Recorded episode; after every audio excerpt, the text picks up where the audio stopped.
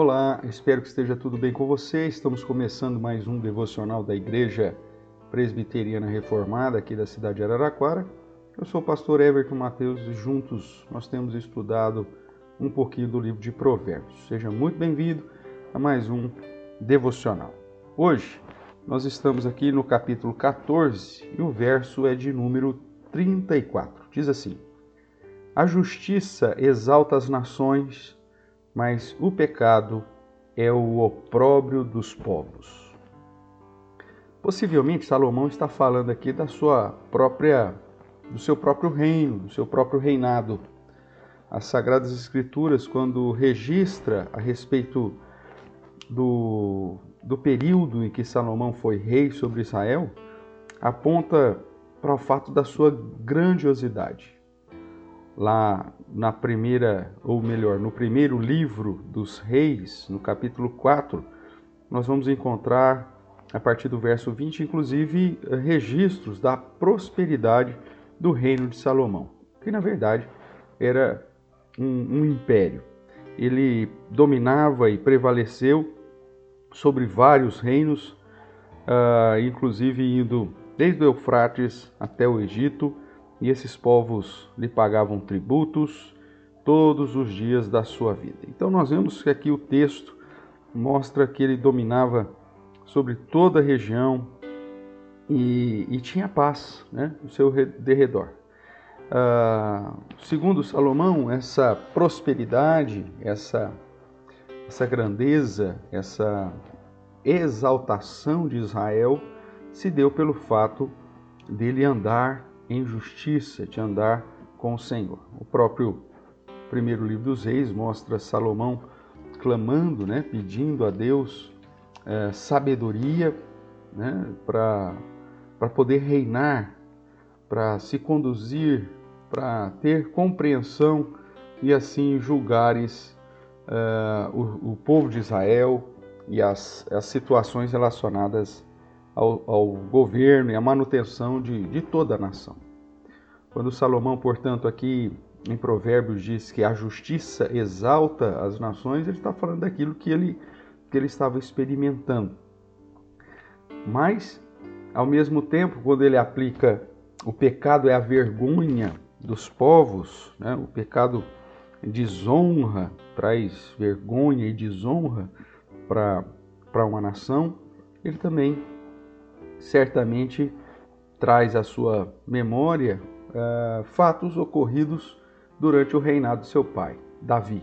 Nós sabemos que o rei Davi foi um rei maravilhoso, um homem que Deus escolheu e que uh, agiu de uma maneira uh, fantástica no sentido de ter comunhão e buscar ao Senhor, mas teve as suas falhas, os seus pecados, e muitos desses pecados de conhecimento nacional e que gerou ali uma certa vergonha, certa desonra e que inclusive impossibilitou Davi de construir um templo para o Senhor uh, por conta de todas as suas posturas anteriores. Essa realidade, mesmo que trate apenas do contexto de Salomão, referindo-se àquilo que eles já tinham passado e a situação que ele estava vivendo agora de, de, de exaltação como, como nação, como reino, uh, serve tanto para mostrar que Deus continua tendo uma relação de, de ação benéfica sobre aqueles que andam em justiça, e como o Novo Testamento mesmo diz, Deus exalta os humildes, aqueles que, que, que fazem a sua vontade, enquanto que Deus também humilha e traz vergonha àqueles que lhe desobedecem. Ah, esse princípio está em toda a Escritura. Em relação à nação, hoje nós sabemos que a igreja faz, faz eh, parte dessa, dessa visão do povo de Deus. Né? Essa distinção entre Israel, de Deus e igreja, na verdade, é, não deve ser aplicada hoje, uma vez que o próprio apóstolo Paulo disse que a oliveira brava foi enxertada na oliveira que o Senhor mesmo plantou. Então, nós somos uma só coisa. Isso uh, refere-se então à nação do povo de Deus, que certamente será exaltado quando anda em justiça, enquanto que quando esse povo anda em pecado, isso será vergonha para os povos. Isso refere-se tanto às questões de qualquer nação, como também em relação à vida da igreja.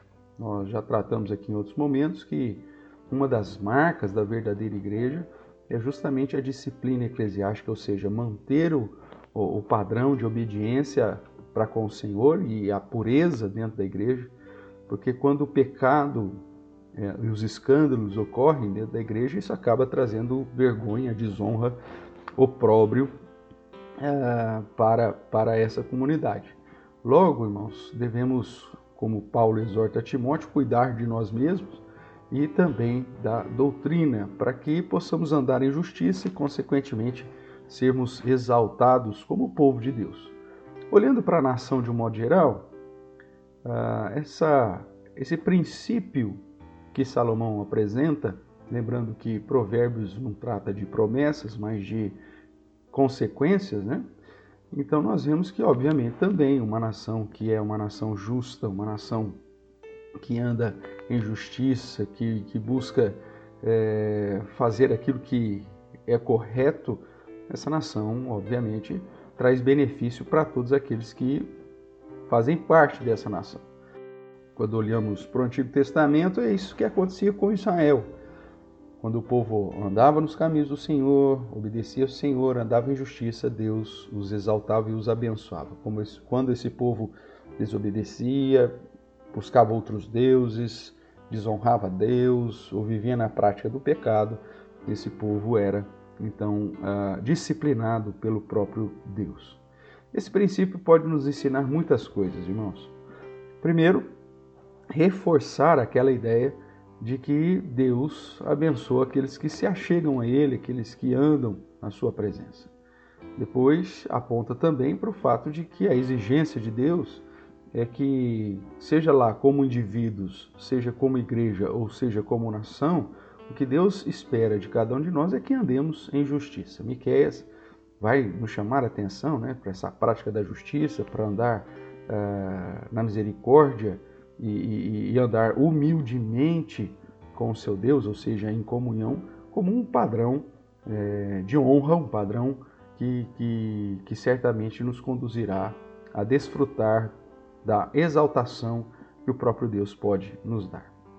Seja como indivíduo, seja como igreja, seja como família, seja como nação, que possamos desejar andar em justiça, que significa temer a Deus, guardar os seus mandamentos, observar a sua palavra, para que possamos ser alvo do cuidado, da proteção, da bênção, da prosperidade que o Senhor promete para aqueles que lhe obedecem e que possamos tomar cuidado, pois a prática de pecado traz consequências e uma delas é justamente a vergonha, a desonra, ou seja, o opróbrio, seja do indivíduo, seja da família, seja da igreja, ou seja, de uma nação.